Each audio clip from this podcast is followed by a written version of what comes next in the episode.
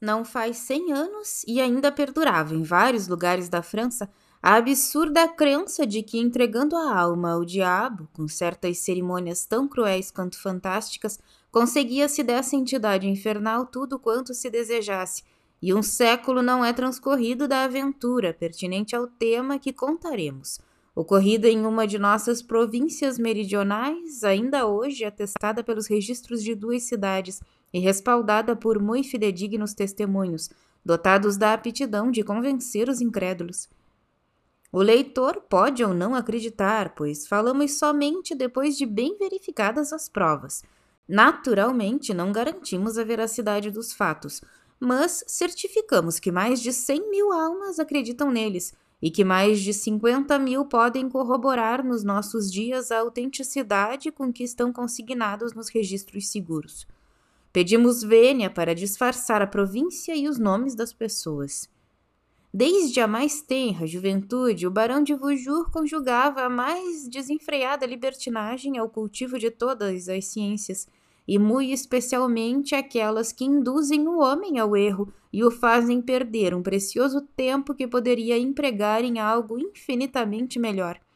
Era alquimista, astrólogo, bruxo, necromante, astrônomo notável e físico medíocre aos 25 anos, o barão, senhor de seu patrimônio e dos próprios atos, descobriu, segundo afirmava em seus livros, que, em simulando um menino em homenagem ao diabo, empregando determinadas palavras e contorções durante uma execrável cerimônia, invocava-se a presença do demônio, obtendo-se dele tudo o que se desejasse, desde que se lhe prometesse a alma. Então tomou a resolução de perpetrar tal monstruosidade, com o único propósito de viver em felicidade plena até o décimo segundo lustro, porquanto jamais lhe faltaria dinheiro, e ademais, até tal idade, e apesar dela, conservaria o barão, no mais alto grau das forças, suas prolíficas faculdades. Cometida tal infâmia e firmado o pacto, ocorreu o seguinte. Até a idade de 60 anos, o barão, que dispunha apenas de 15 mil libras de renda, havia gastado regularmente 200 mil e jamais deveu um centavo a ninguém. No que respeita às suas proezas amorosas, foi capaz até a citada idade de desfrutar de uma mulher 15 ou 20 vezes em uma mesma noite. E aos 45 ganhou 100 luíses em uma aposta com amigos. Estes duvidaram que o barão não conseguiria satisfazer 25 mulheres uma após a outra.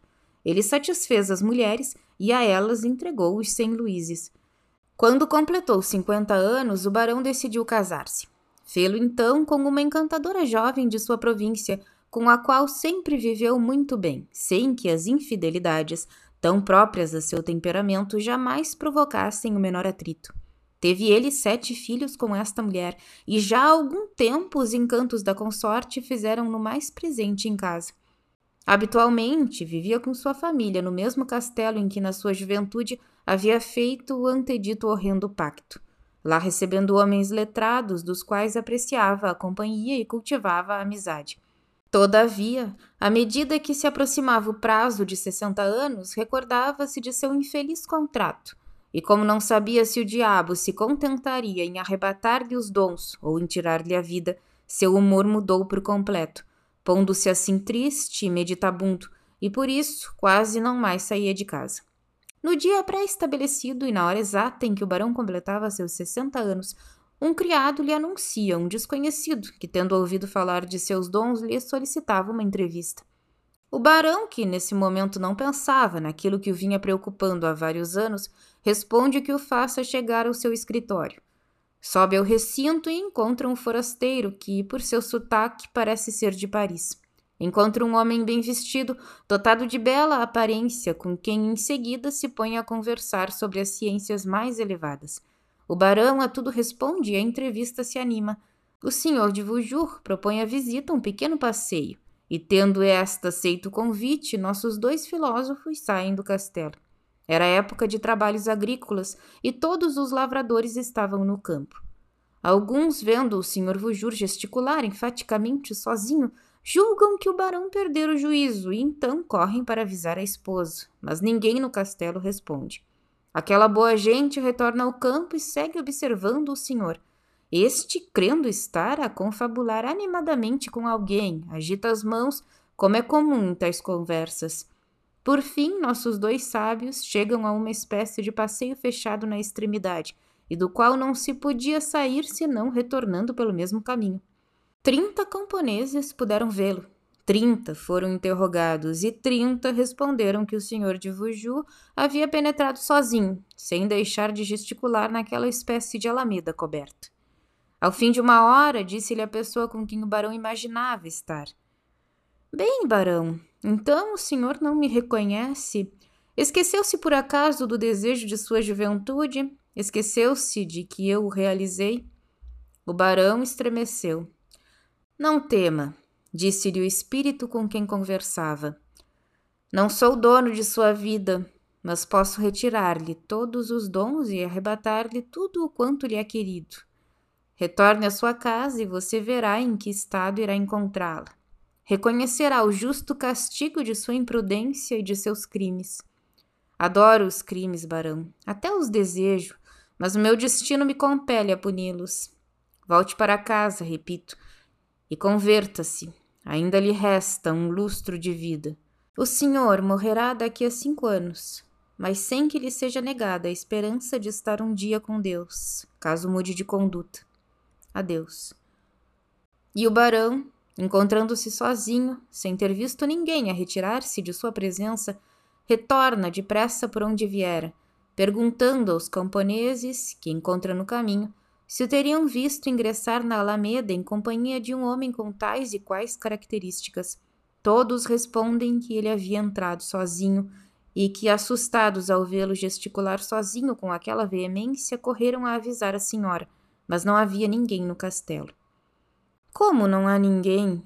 exclamou o barão, transtornado. Pois lá deixei seis criados, sete crianças e minha mulher. Não há ninguém, senhor, disseram-lhe.